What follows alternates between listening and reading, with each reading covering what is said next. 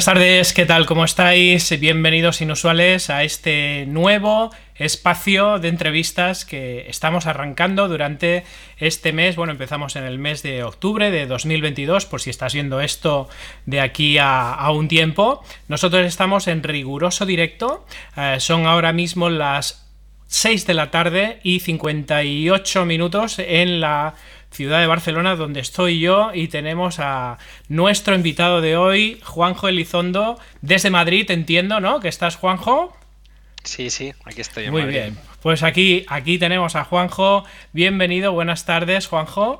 Eh, gracias por estar aquí y por estar con nosotros y, por invertir pues un viernes a las 6 de la tarde en estricto y riguroso directo con nosotros para hablarnos un poco de tu vida y para aprender juntos. Así que yo estoy encantado de que puedas estar aquí, así que muchísimas gracias. ¿eh? Gracias a ti, Pere, por la invitación y gracias a todos los que nos están viendo por, por, bueno, por eso, por, prestarnos aquí un ratito de su, de su tiempo. Muy bien, pues nada, eh, sabéis los demás que estáis aquí, yo no sé si ya tenemos oyentes o espectadores fieles, lo que sí que sé es que sí que nos ven, ¿eh? ahora mismo no sé si hay nadie conectado, pero afortunadamente sí que estamos recibiendo buen feedback de, de que son interesantes estas entrevistas, ¿no? Empezamos con Xavier Marcet, luego estuvimos con Juan Luis Ruiz, la semana pasada estuvimos con Carmen Zamudio, que al final se nos cortó un poquito, pero bueno, eran 25 minutos ya, con lo cual...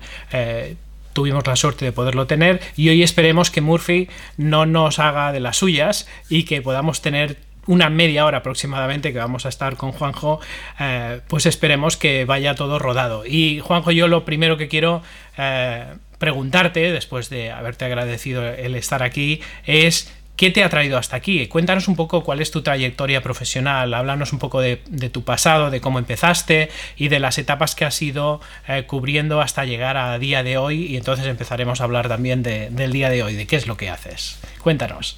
Bueno, yo tengo una, una trayectoria un poquito especial porque yo, yo empecé ingeniería informática y ese era un poco mi, mi rumbo eh, en la vida, pero no, no, me fue muy bien y acabé en letras, en letras puras, acabé haciendo eh, pues un año de sociología y luego pasé a trabajo social y en ese intervalo de em, pasarme a, a, las humanidades, pues estaba haciendo también temas de diseño. Yo siempre estuve haciendo pues, temas de diseño gráfico, eh, empecé a hacer temas de 3D, hacía diseño 3D cuando todavía pues no había, no había salido Toy Story, ¿no? yo tengo ya 39 para 40.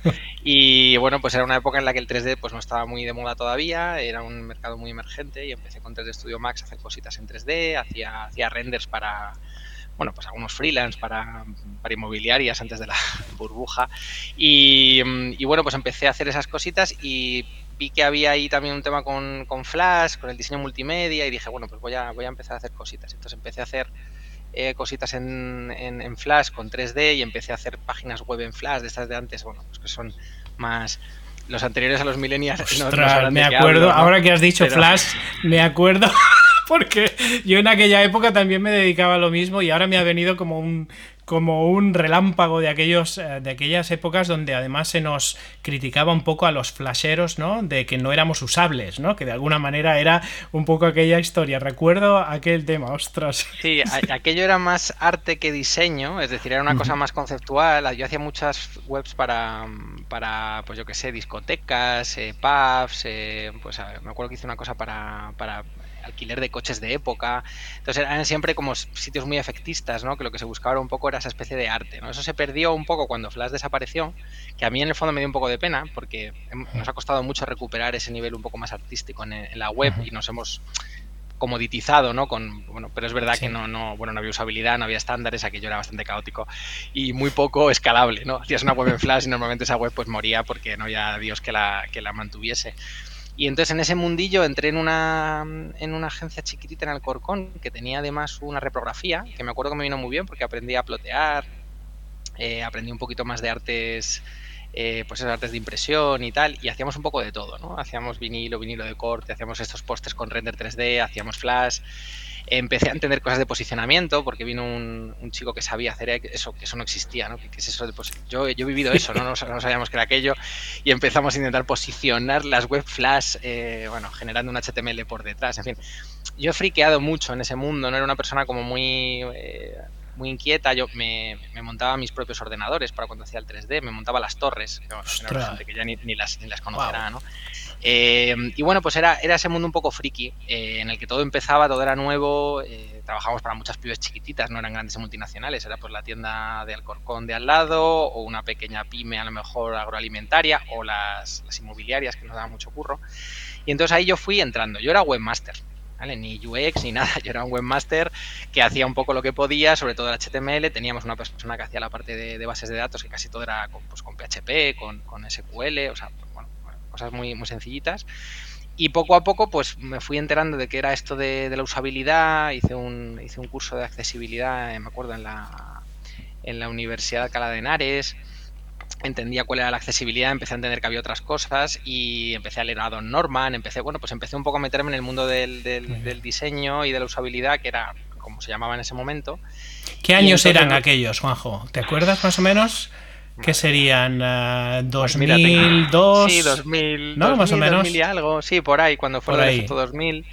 Y yo por ahí estaba, ya te digo, empecé a... Mm, terminé trabajo social, nunca llegué a, trabajar de trabajo social y porque tenía estos trabajos freelance que iba haciendo, entré en este sitio y entonces pues dije, bueno, pues me voy a dedicar un poco a esto. Entonces monté una especie de, mini, mini, mini, mini agencia que éramos básicamente amigos, que éramos, todos habíamos salido de la universidad y tal pues yo tenía un amigo que era fotógrafo, me hacía las fotos para las webs, tenía, tenía un programador en PHP que trabajaba en León y ya trabajábamos en remoto, que le, que le contacté a través de un chat, de un foro de estos de un foro de estos, de bueno, que no sé si eran de Terra incluso, no me acuerdo, y, me acuerdo que, bueno, pues nada, estuvimos, eh, él me hacía esas cosas, tenía una amiga que era de Bellas Artes y nos, hacía ilustraciones, y entonces metíamos ilustraciones en las webs, y esto a la gente le gustaba mucho. Te hablo de un tiempo anterior a, no es anterior a WordPress, WordPress existía, pero no había mucha gente que trabajara en WordPress, no había expertos en WordPress, entonces las webs se hacían una por una, a mano, ad hoc, hacíamos los backend ad hoc, o sea, hacíamos la parte de administración ad hoc, bueno, pues es un mundo en el que yo aprendí un montón. Yo me acuerdo perfectamente de ir a una a un evento de estos de, no sé si te acuerdas, había unos había unos unas ferias como de webmasters que se hacían por ahí por el centro cerca del Bernabéu. Ajá. Eh, que eran como una especie de eventos, pues como pues es unos eventos de, de, webmasters y tal, que iba la gente. Ahí yo aprendí, por ejemplo, cómo se metía una pasarela de pago de PayPal. La primera vez que PayPal eh, tenía pasarela de pago, un taller que hacía PayPal que venía. claro, y todo era nuevo, ¿no? Entonces tú eras claro a ver, suena un poco mal, pero eras el puto amo, porque en realidad eh, eh, ser un poco friki y un pelín joven y tal, tú sabías cosas que, nadie más sabía, ¿no? Y las consultoras ni siquiera sabían de esto, ¿no? Eh, no, había... Entonces, bueno, fue una época muy interesante, pero vino la crisis de 2008, sí, y se fue todo un poco al, al carajal. Y yo me tuve que meter a trabajar en, en, una consultora porque mis clientes se arruinaron casi todos. Casi todo dependía de la burbuja, porque yo tenía muchos clientes que eran inmobiliarias y todo eso explotó. Y entonces pues me tuve un poco que reconvertir. Eh, ya había hecho un máster en CICE de diseño web y multimedia, ya, ya sabía maquetar con pues con divs ¿no? en vez de con tablas y yo ya entré un poco en ese mundo ya hemos abandonado Flash y empecé a entender un poco mejor temas de WordPress y tal y entré en, en Adesis en Adesis NetLife en su momento que trabajé y trabajé en Reale en una aseguradora maquetando a SPNet Wow. Que maquetar SPNet es bastante infernal. Eh, ahí también aprendí un montón. Eh, maquetábamos además, hacíamos esto de que Explorer 6 no explotara. Eh, o sea, claro, trabajábamos con el tema este de hacer los parches para. Me estoy poniendo sentimental. Sí, sí. Y bueno, pues eso fue avanzando. Uno de repente salió el UX, entonces yo empecé a llamarme diseñador UX, pero tampoco sabía muy bien qué era eso exactamente. Y ya he visto que esto empezaba a crecer, hice un máster de posgrado en la UOC, pues para por ahí, por 2009 o 2010. Y, y bueno, ese máster de, era un máster de HCI, de Human Computer Interaction, ahora lo han vuelto a llamar UX, pero todavía no era famoso el término. Y creo que ese fue el lugar donde yo ya me enteré académicamente de qué estaba haciendo y cuál era la parte más de, diseño, más desde la parte estratégica y empezar a entender mejor pues los temas de los test de usuarios, el temas de UX Research, que en ese momento nadie lo hacía. Y ahí fue un poco como el momento en que yo me di cuenta ya de a qué me estaba dedicando y empezó un poco a escalar mi profesión. Entré, entré en una startup que se llama Motopoliza, que yo era pues como, pues como en una startup, hacíamos de todo, ¿no? Entonces yo era director de marketing, director de UX, hacía diseño gráfico, de todo. Eh, y luego ya pasé a trabajar con, en Rumbo. Rumbo ya ha desaparecido como tal, pero vamos, a BravoFly Rumbo Group, lo compró BravoFly, que era una OTA, una online travel agency muy gorda de italiana. Y ahí estuve trabajando con Elena Sierra, que fue un poco la, yo la conocí en, en Adesis y Elena pues fue cambiando de, de, empresa y me iba llevando con ella, ¿no? Fue un poco mi, mi mentora en ese aspecto. Eh, por esa época conocí a, Lu de León en el Experience Fighters, porque yo me había metido en la Interaction Design Foundation, que es, una fundación que da cursos y tal, pero, pero bueno, eh, estaban montando unos grupos locales y yo me metí en el grupo de Madrid, que era te apuntabas y ya está, y con mucho morro fui a decirle a Lula y a, a, ver, este, Jael, que está en singular, eh, Ay, bueno, da igual, a, otro grupo del UX en ese momento que montaba el Experience Fighters. oye, he montado esto, tengo 10 personas apuntadas, ¿me dais unas entradas? Y bueno, pues Lula accedió, me dio unas entradas y, fuimos, ¿no? Y yo empecé ahí a meterme en el sarao un poco del mundillo este. Yo creo que te conocí en algún Allí nos conocimos, efectivamente, sí. No sé si fue el de Matadero o el de, o el de Príncipe Pío, no me acuerdo. Yo creo que fue el de Matadero, que luego eh, hicimos el del, el del, teatro aquel redondo, digamos, ¿no? Sí, que era con el teatro lo del Príncipe de Pío. Pero nos vimos primero en el Matadero, que fue el primero para mí. En Matadero. Y bueno, pues yo ya te digo, empecé a entrar un poquito más en ese mundillo, a hacerme un poco más ver. Y Lula fue un poco quien me dio eh, pues un poco de espacio dentro del mundillo y empezó a contar un poco conmigo con cosas eh, que yo creo que sin Lula no hubiera llegado nunca a donde he llegado. Y luego, pues nada, estaba en la agencia de viajes muy bien y tal, y al final me fui, me contrataron para irme a Chile y me fui a Chile a, la TAM Airlines Group. Me fui porque mi mujer con el tema de, mi mujer también ha trabajado social, bueno, es trabajadora social y con el tema de la crisis todo se fue, bueno, la gente no se acordará, pero hubo un momento de, crisis a nivel de, empleo muy, muy gorda. Y nosotros, nosotros somos unos privilegiados en una industria que ha tenido trabajo durante ese tiempo, pero mucha gente estaba muy mal. Y mi mujer se quedó sin trabajo y estaba bastante deprimida y tal. Y dije, hay que hacer algo. Y empecé a echar, y bueno, habíamos hecho un viaje a Chile hacía como seis meses. Y, me pareció que Chile era un sitio que estaba bien, tenía algún gasto por allí. Y dije, voy a echar currículum. Currículum echados en plan ni en Infojobs, ni LinkedIn, ni nada por ahí. Y bueno, pues eché unos cuantos por allí y a los tres meses me llamaron de la Tamerlins Group, que resulta que estaba mm, eh, Víctor Lidoy, que bueno, él ha sido Customer Experience Manager y bueno, ha hecho muchas cosas allí en Chile, ahora sigue por allí trabajando que es que es catalán también y me bueno me, me, me hizo una entrevista y tal y funcionó. Eh, funcionó y me dijo vente para acá y me mandaron para Chile me fue con mi mujer y estuvimos allí dos años y medio y fue una maravilla. Y yo creo que de alguna manera ahí también fue el salto de bueno Bravo, Bravo Fly Rumbo Group ya era una multinacional, ya me tuve que meter un poco en otro tipo de sarados, estábamos con el tema de los sistemas de diseño que acababan de, comenzar, porque Material Design acababa de salir y estábamos en todo ese proceso, pero ya me metí en la Tamerless Group fui más como un senior que era la parte de research. Vale. Eh, y ya ahí había, 40 UXers. O sea, había 40 personas en el equipo de tal. Había eh, eh, grupos, cuatro equipos Scrum, o sea, 10, 10, equipos Scrum en paralelo, más 5 que eran de backend, con UXers integrados dentro una transformación digital que se habían gastado un dineral, cogieron a Boston Consulting Group para hacer cosas, Interbrand hizo la marca nueva, también estuvimos en el proceso de eso, porque LAN Chile y TAM Brasil se unificaron en LATAM Airlines. Y esa fue la charla que yo di en el, en el Experience Fighters de, este, del circo. Sí, súper este interesante.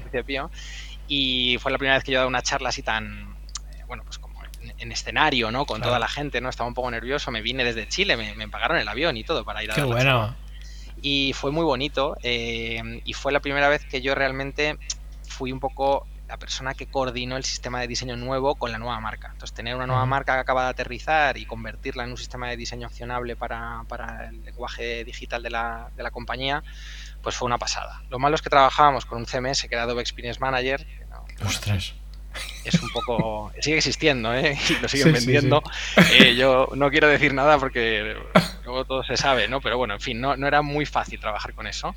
Eh, éramos además el conejillo de Indias, porque todavía Adobe Experience Manager no lo había, no lo había acogido ninguna gran compañía. Y bueno, pues fue muy bonito porque tuvimos que hacer ese trabajo, me dejaron liderarlo, em, me dieron muchísimo espacio. Víctor Lidoy se cambió de departamento y vino Lina Gerves, que, es, que es una también bastante crack dentro de, de, Chile y de Latinoamérica y ella me permitió hacer, bueno, yo allí trabajé como si fuera, no sé decirte, o sea, aquello era una cosa que nunca he vuelto a vivir, era como unos equipos brutales, la gente buenísima, muchísimo dinero, nada de prisas, toma tu tiempo, enciérrate ahí, ponte a hacer cosas, crea gente a la sala, un paraíso, co-creación. Qué bueno. Eh, o sea, todo muy bien. Scrum by the book, bueno, una cosa espectacular. Eh, entonces, bueno, lo malo es que bueno, yo tuve un problema luego de salud y me tuve que volver eh, muy inmediatamente a España, ¿vale? Para, para, recuperarme y tal. Afortunadamente todo salió bien.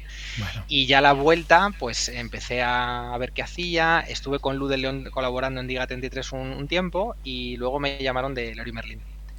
Y como yo ya tenía una experiencia, ahora sí, realmente bastante más sólida, pues nada, conseguí el puesto de UX Manager en, Leroy Merlin y Leroy Merlin no tenía departamento de UX. Entonces, bueno, fue empezar eh, todo ese proceso de cero, crear el equipo, eh, intentar, intentar sacar la web nueva, que también estaba basada en Adobe Experience Manager, también por eso me contrataron. Eh, para lo bueno y para lo malo. Vamos a traer a este que por lo menos se entera un poco, ¿no? que por lo menos sabe algo de esto. Y bueno, aquello fue, fue un reto muy bonito. La verdad es que Leroy se portó súper bien conmigo. Luis Gallego era mi, el jefe de digital en ese momento. Eh, y me, se portó súper bien conmigo, me dejó contratar a la gente que quería, vino gente muy buena. Y bueno, hicimos un equipo muy chulo. Era un no teníamos traffic manager, vino un traffic manager, no teníamos analítica digital, vino una persona analítica digital, que es Antonio Serrano, que ahora es el líder de digital de, línea directa aseguradora. Bueno, como que se juntó allí un equipo muy chulo y hicimos cosas muy guays. Es verdad que la web tardamos muchísimo en sacarlo, hubo que romper trozos, aquello fue un poco bueno, fue, fue una guerra, pero fue muy, muy interesante. Y luego ya, pues bueno, lo del Heroi, en un momento dado la, compañía a nivel grupo ADEO quiso, quiso hacer un, como una plataforma más estándar, que de hecho la sacan creo que la semana que viene, ya directo, ahora están haciendo a testing, y, y, entonces ya no tenía mucho sentido porque ya íbamos a dejar de hacer cosas nuevas, solo íbamos a mantener una plataforma que, que, tenía el grupo desde Francia. Claro. Y a mí eso me dejó ya un poquito frío porque ya no era un poco lo que... Claro, no se parecía en nada a lo que era el reto inicial, ¿no?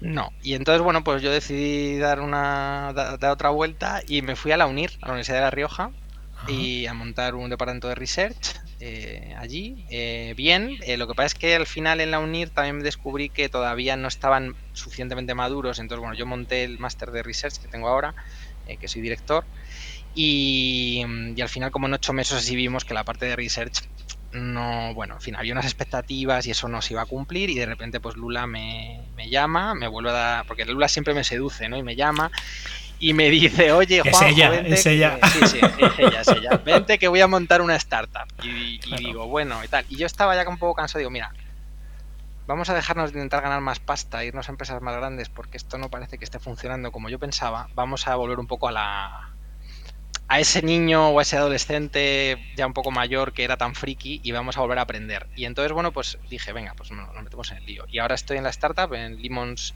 EdTech Solutions, que es, bueno, es una, estamos montando una plataforma de, de, learning, de experiencia formativa bastante heavy. Queremos ser un poco el siguiente Moodle, eh, ya sé que suena un poco heavy, pero bueno, eh, dentro de lo que vamos pudiendo hacer con unas tecnologías nuevas, cambiando un poco el paradigma de la educación, y mm, desde un punto de vista muy social también, o sea, nos apetece pues en un futuro montar una fundación, o sea, no, no, es para dar un pelotazo, ¿no? sino es un poco para intentar hacer algo nuevo, diferente. Qué bueno. Y aquí sí que yo soy como el viejo que viene a aprender, es decir, ahora ya sí que me siento más mayor, porque bueno, los programadores son súper jóvenes, eh, tenemos un nivel eh, técnico brutal, estoy aprendiendo cosas de sistemas de diseño ya, pues bueno, eh, pues con Figma estamos haciendo cosas más chulas, el tema de bueno, de conectar el sistema de diseño con, con, el, con el frontal y que todo eso vaya unido, cosas muy, muy, muy nuevas, por lo menos para mí, y que no he vivido en las multinacionales en las que he estado, que al final pues no tenían un nivel tecnológico tan alto, porque al final ya sabes que el legacy, ¿no? lo, que, lo, que has, lo que has heredado siempre genera cierta, una cierta deuda. Así que bueno, ya está. Eso ha sido un poco donde hemos llegado. Y ahora estoy de. Bueno, ahora soy en teoría director de diseño de producto, pero bueno, al final soy otra vez ese friki que tiene que hacer un poco de todo y ahí estamos. ¿Y cuál es tu reto ahora mismo? O sea, ¿qué, ¿qué, es lo que, con qué lidias cada día? Pues mira, lo que ha pasado en la startup es que yo a veces llegaba a la multinacional y decía, joder, qué mal está todo, eh, sois unos chapuceros, esto lo habéis hecho fatal, tal, ¿no? Aquí como, como el, el que viene sabiéndolo todo, ¿no? Y creo que es un baño de humildad montar tu propio negocio y tu propio producto y darte cuenta que con el dinero que tienes y los recursos que tienes, por muy buena que sea la gente que tienes, no puedes hacer las cosas perfectas, ¿no? Que, eh, Entonces, ahora estoy aplicando mucho mis propios conceptos de MVP, ¿no? De mínimo producto viable, entendiendo cómo se organiza un equipo cuando es pequeño, eh, de qué manera crear evolutivos de producto que aporten valor rápido para que podamos seguir consiguiendo financiación, rondas de financiación, eh, sin, sin, que todo sea perfecto, porque la perfección en ese aspecto no se puede conseguir. Y sobre todo es la primera vez que trabajo con plugins, ¿vale? Esto es más parecido a un WordPress, entonces claro, trabajar con plugins y módulos totalmente individuales que se comunican por APIs eso para un director de producto es muy complicado porque el, evolutivo no es un evolutivo de una cosa, es un evolutivo de 10, 15 cosas que tienen que ir convergiendo, que se van conectando y entonces eh, está siendo muy muy muy retante. De hecho, los primeros meses con Lula a mí me dolía la cabeza físicamente. O sea, yo salía de las reuniones de estrategia eh, con dolores de cabeza porque no me daba el procesamiento mental. Yo acostumbrado a, a ver, no quiero ser malo, pero en algunos sitios cuando trabajas con consultoras grandes, en empresas grandes, vas a hacer un header nuevo o vas a hacer una mierdecita de componente así y, te tiras y te tiras dos meses. Sí. Em, y aún no acabas. no acabas. Y en Limons sacamos un plugin nuevo cada dos semanas. Wow. Eh, un plugin nuevo con una funcionalidad compleja, ¿no? Entonces, claro, te rompe un poco los esquemas y tienes que reciclarte a otras velocidades y entender que, bueno, pues que vas de otra manera. Entonces está siendo muy retante, muy bonito. Estamos creciendo en equipo. Hemos contratado ahora una persona de, UX para que me eche un cable y una persona de, UI y dirección de arte para mi parte del equipo. Van a entrar nuevos desarrolladores. Eh, tenemos una persona nueva de diseño instruccional para corporate. Todo eso está siendo escalar. Cuando sigues teniendo poco dinero y tienes muy poco tiempo para los siguientes hitos, también está siendo. Vale. Eh, o sea, ahora en total, ¿cuántos sois, Juanjo? Jolín, pues ahora estaremos en torno a los contratados 100%, creo que somos unos 9 o 10. Y tenemos lo que estamos haciendo mucho es ayudarnos de personas externas freelance que nos ayudan en cosas. Por ejemplo, tenemos un experto en, sistemas de diseño que nos está ayudando a crear el sistema de diseño nuevo. Eh, luego tenemos una persona para traducciones que está en Irlanda. Eh, estamos, estamos con Rafael Moreno, que es eh, Project Manager en el Heroi Merrin, un antiguo compañero mío que es muy crack en eso, eh, que estuvo antes en el Confidencial y tal, es muy bueno. Y él nos está haciendo también con una bolsa de horas, pues ayudándonos también a, organizar mejor los flujos de trabajo. Bueno, pues estamos construyendo una empresa, que no sé si llegaremos a ser una multinacional gigante o, bueno, no, pero, de entrada estáis creciendo y estáis haciendo algo de la nada, con lo cual eso de alguna manera es un reto que te estimula, ¿no? Entiendo que aparte de las de los dolores de cabeza propios del desarrollo de producto, al mismo tiempo te, te, estimula porque estás como un niño con zapatos nuevos, ¿no? Yo es que de hecho mi problema es que me aburro enseguida y te puedo asegurar que eso en Limón no pasa.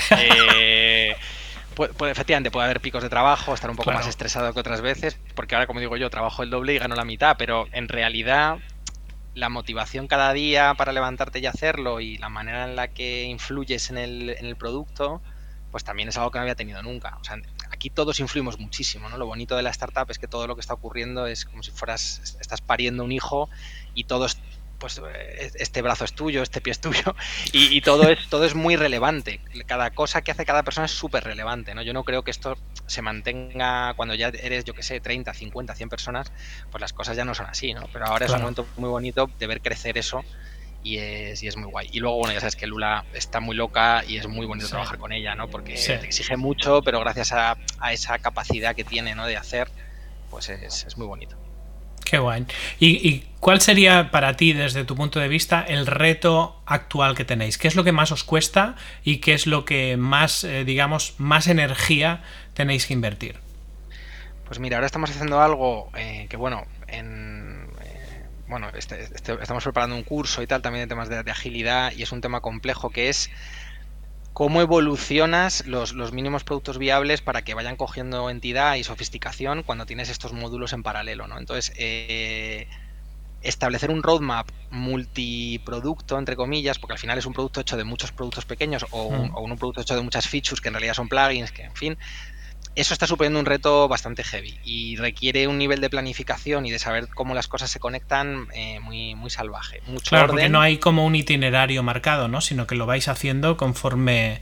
O sea, es, es, pura exploración, por decirlo así, ¿no? Sí, vamos haciendo el roadmap según cómo pivotamos el negocio. Es decir, pues eh, si ahora vamos a ir más hacia corporate o vamos a ir más hacia universidad o vamos a ir más hacia colegio, entonces según cómo va un poco viendo eso, vamos haciendo ese pivotaje eh, pero al final tenemos que cubrir un montón de, características, ¿no? Porque todavía no hemos decidido un fit to market fijo, sino que estamos todavía en un proceso explorativo también de mercado, ¿no? Bien, hablando con inversores, hablando con posibles clientes y según eso, pues vamos estableciendo. Y eso se está convirtiendo en algo muy bonito, difícil de documentar, que también estamos un poco en ello, porque yo no me había enfrentado a esto. Somos open source, además, Pere, entonces tú puedes entrar en el GitHub de Limons y ver lo que estamos haciendo. Entonces, claro, eh, esa es otra. Eh, yo cuando desplegamos, cuando desplegamos una nueva versión, una nueva release, esa release también es pública. Entonces, claro, todo el mundo puede verla, todo el mundo puede trastearla. Eh, pues ya tenemos algunos desarrolladores. Entonces, todo ese, toda esa comunicación de lo que vamos haciendo y la manera en la que vamos construyendo, pues es un, es un challenge importante. estamos, en, estamos en beta, ¿eh? en enero, febrero esperamos tener ya la primera versión estable y empezar a comercializar, pero que todo eso está siendo en ese aspecto muy interesante. Creo que es la primera vez que tengo la sensación de estar haciendo algo como verdaderamente bueno y verdaderamente grande. Porque creo que es lo que te digo, muchas veces me he dedicado a cosas que eran en el fondo, pensando en lo que estamos haciendo ahora, eran cosas muy pequeñas. Claro, eran prácticamente intrascendentes, digamos, ¿no? Comparado con lo que estáis haciendo ahora. Eran, pequeñas cosas que había que hacer, pero claro, al final la velocidad y el alcance de lo que hacemos, pues es, es, de otro, es de otra dimensión, ¿no? Y estoy un poco en ese proceso de, intentar ordenar un poco la casa y que y bueno y, conseguir que el sueño un poco de Lula se haga realidad. Claro. un poco en lo que, en lo que estamos. Claro. Y a todo eso, el próximo día 8 nos, nos vas a contar en una masterclass todas estas cosas de manera más o menos estructurada, con metodologías ágiles, etcétera, etcétera, ¿no? Cuéntanos un poco qué, qué, es lo que vamos a tocar, porque vamos a, vamos a tenerte el día 8 solo para nosotros durante, ¿qué va a durar? Más o menos, una hora aproximadamente. Sí, teníamos una hora, ahora y algo, bueno, según lo, lo, que quiera participar la gente, pero el, el tema es que creo Creo que mucha gente piensa todavía a día de hoy, sobre todo en, España y en parte de Latinoamérica, que, el, que la agilidad o el lean o todo esto son como palabras grandilocuentes que usamos para vender humo, así en plan gurusiano, y que no hay mucho detrás, ¿no? Creo que eso sigue ocurriendo y creo que sobre todo los managers y los líderes en determinados niveles de decisión eh, necesitan entender mejor cuál es la parte real que hay detrás de eso, ¿no? Y a veces creo que nos quedamos en palabras anglosajonas, eh, pues eso, eh, que será el Agile, el Scrum, el Lean UX, el Lean Experience, el Customer, no sé qué, el Service Design, y como que no sabemos muy bien dónde está todo eso, dónde se, dónde se, dónde se, mm, se conecta, ¿no? Entonces la idea es intentar dar ese overview de qué son esas cosas, pero cómo aterrizan eso en el, en el día a día, ¿no? ¿Qué, qué significa eso en el día a día, sobre todo en una empresa dedicada a tecnología? Cómo podemos, qué artefactos y herramientas que se usan ahora, eh, por qué se usan y qué utilidad tienen y sobre todo cómo ese marco de trabajo, esos artefactos, esas herramientas y esas metodologías ayudan a que los equipos y las personas, que creo que esto es lo que conecta más con, con Inusual, es todo el tema de cómo transforma la manera en, las que, en la que los equipos humanos se comunican y cómo se transforma la, la, manera en la que los líderes eh, colaboran con sus equipos, eh, les dejan hacer y a la vez les ayudan en, el desbloquear las cosas. Este cambio de paradigma un poco, bueno, hay, mil, cambios, no sé cómo se llama, no sé si estamos ahora en el Management 4.0, no sé dónde, dónde andamos, ¿vale? Pero en ese mundo un poco, en el cambio de, roles, en el que ya el líder no es exactamente, pues eso, un manager jerárquico que se dedica a decir lo que hay que hacer, ¿no? Sino que establece un, un terreno de juego donde las personas que saben más que él eh, puedan, puedan establecer, eh, desplegar lo mejor de ellas mismas. o sea que vas a hablar, entiendo, de también del rol del líder en un contexto de este tipo, ¿no? Digamos. Sí, el rol del líder y de los líderes, porque creo que lo bonito de la agilidad y de, este tipo de modelos es que en realidad el, líder no es uno y trino, sino que es más, eh, bueno, hay diferentes líderes, cada uno tiene roles distintos y la gracia está en entender cuál es el rol de cada uno para que cada uno despliegue lo, mejor de sí mismo. en un Lo que llamaríamos de, alguna manera un liderazgo distribuido, por decirlo así, ¿no? En, que va pivotando y va en función del contexto. Y como esos, esos equipos un poco más multidisciplinares, eh, empoderados, eh, ayudan a convertir pues bueno, el propio equipo en, en una máquina de trabajo mucho más engrasada eh, y más feliz, ¿no? Porque yo creo que también la parte emocional, que ahora está un poco más de moda y hemos empezado a quitar tabús, es importante. Yo creo que el tema del burnout, de la gente que se quema, de, que somos workaholics y que, creo que hay cosas importantes en la agilidad y hay porque la agilidad lo hicieron desarrolladores que estaban hartos de vivir debajo de un yugo de, de la rueda del hámster. Y de, efectivamente. Entonces, en realidad, hay una parte humana en todo eso. No es un método hecho por una máquina para que uno sea más productivo, sino que hay otras implicaciones ahí humanas que creo que son interesantes. Digamos que en, cierta forma entonces entiendo que no solo vamos a hablar de las metodologías en sí ágiles, sino de la cultura ágil. Entiendo que es más el mindset, ¿no? Más la actitud y la manera de trabajar. De hecho, lo que suele ocurrir en las transformaciones digitales, y aquí adelanto un poco de spoiler, es que al final eh, se llaman transformaciones digitales, como si ¿qué vas a vas a cambiar los números o entonces o transformaciones, entonces la transformación digital no tiene mucho sentido y la transformación ágil en sí misma tampoco. El tema es, esto bueno, sabes tú más que yo, pero el tema es que ese cambio de, mindset es lo único importante. De hecho, si hiciéramos el cambio de mindset, las herramientas, las metodologías, las ceremonias vendrían luego. El problema es que lo hacemos de forma como, no sé cómo decirlo, eh, en vez de, no sé si es en vez de deductiva, inductiva o al revés, ¿no? Pero es en vez de empezar eh, por intentar cambiar las mentes de las personas y luego utilizar determinadas herramientas para ese nuevo mindset, nos empeñamos en meter a calceta herramientas y metodologías nuevas en una organización que no está preparada, ¿no? Entonces es como darle es una cosa que tiene mucho sentido. O sea, si yo tengo una forma de pensar y tú me das una herramienta que va en contra de esa forma de pensar, pues eh, yo haré, decir, esto no me sirve para nada, ¿no? Tiraré la herramienta a la basura, ¿no? Y procuraré no, no, mirarla, ¿no? Entonces creo que todo este tema eh, es el que nadie quiere enfrentar y por el que hay problemas tan gordos con las transformaciones. Y bueno. Eh, bueno. ese es un poco él. Oye, qué bueno, qué ganas de que llegue el día 8. qué ganas de que llegue el día 8. Gracias por, por, explicarnos un poco de qué va a ir. Yo más o menos lo sabía, pero escuchándote aún lo veo como, como más claro, ¿no? De que es un tema súper interesante y entiendo que... que hace falta ser muy experto, digamos, en metodologías ágiles para poder aprovechar la masterclass, porque precisamente tú lo vas a hacer desde ahí, ¿no? Lo vas a hacer desde, desde ese lenguaje, digamos, inclusivo de gente que quizás no tiene mucha idea. De hecho, creo que ese es el problema. O sea, eh, creo que el problema es que se intenta, para venderse mejor o venderse más caro, se ponen trabas a, ese, conocimiento para que la gente piense que lo que tú sabes es como muy, muy elevado. Y al final las cosas importantes no son esas, son otras. es, el, proceso de, experimentación vital eh, que ocurre cuando hay esas transformaciones. Yo siempre digo que estas transformaciones ocurren desde el dolor. Y eso también lo hablas tú mucho. Eh, si no te duele la transformación, si no te duele el cambio, es que no está habiendo cambio.